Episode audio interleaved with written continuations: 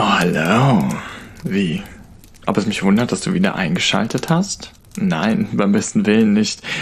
Wie hättest du dem Dreier widerstehen sollen? Aber ich muss dich enttäuschen. Es geht weder um den Teufelsdreier oder dessen Upgrade den Eiffelturm, noch um irgendeinen Pornowitz. Hm. Heute nicht. Heute fühle ich mich nach Sonntag und an dem soll ja bekanntlich nicht gearbeitet werden. Aber lass mich raten. Du hast heute bestimmt wieder so richtig reingehauen, so richtig gehasselt. Immerhin musst du arbeiten und arbeiten, um zu bekommen und zu erhalten.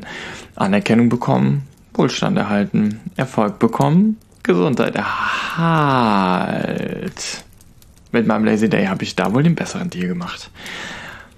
Heute war einer der Tage, an dem man sich am Feuer wärmt, sich irgendwas mit Schuss gönnt und dabei ein gutes Buch liest. Teufel, Satan, Luzifer zum Beispiel. Hm. Aber heute soll es ja nicht um mich gehen. Heute geht es um das Spiel mit dem Feuer. Das Spiel, das bei einigen sehr früh beginnt und dann bei mehrfachem Mord endet. In dieser kleinen Faulenzer-Impulsfolge geht es um die McDonald-Triade. Ganz heißes Eisen, insbesondere für Eltern. Oh nein, es geht nicht um Big Mac, Chicken McNuggets und Pommes. Also, Ohren freimachen und Chin Chin. Übrigens, es war der Opi. Na, der Opi aus Folge 1. Du weißt schon, wovon ich rede. Oder nicht? Na, dann am besten mal direkt in Folge 1 reinhören. Also wirklich.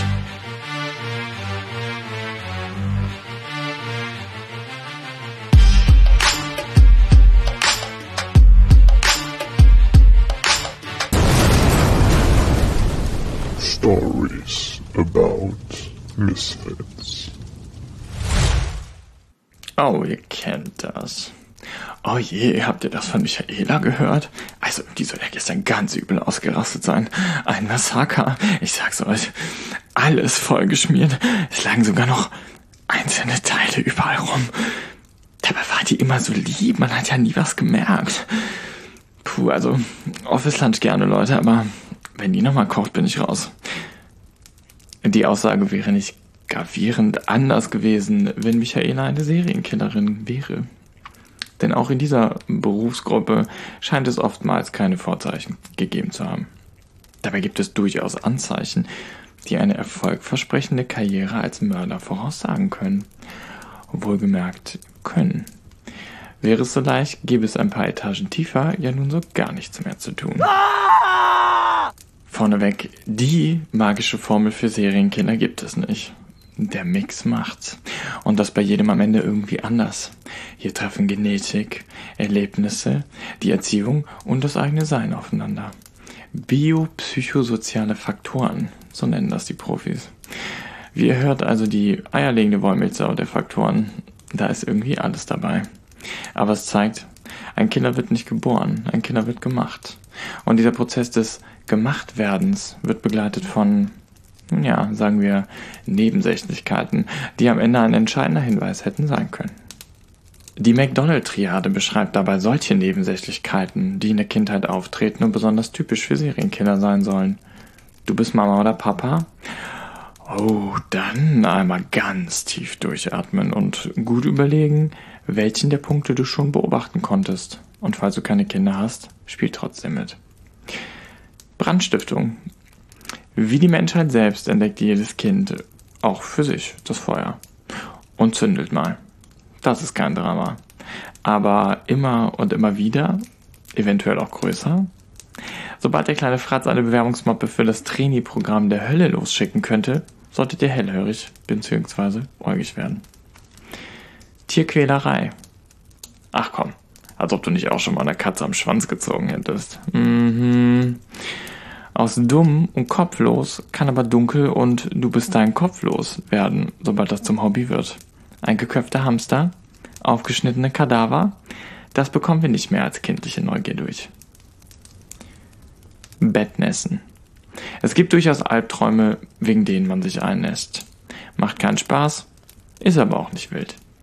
Anders sieht es bei lang anhaltendem Bettnässen aus. Auch über das zwölfte Lebensjahr hinaus. Und schaut man sich die Ursache des Bettnässens an, kommt man der tieferen Bedeutung dahinter deutlich näher. Seelische Grausamkeit, Misshandlungen, Traumata. Die sorgen eben nicht nur für eine schwache Blase. Was da zerbricht, wird falsch zusammengesetzt alles.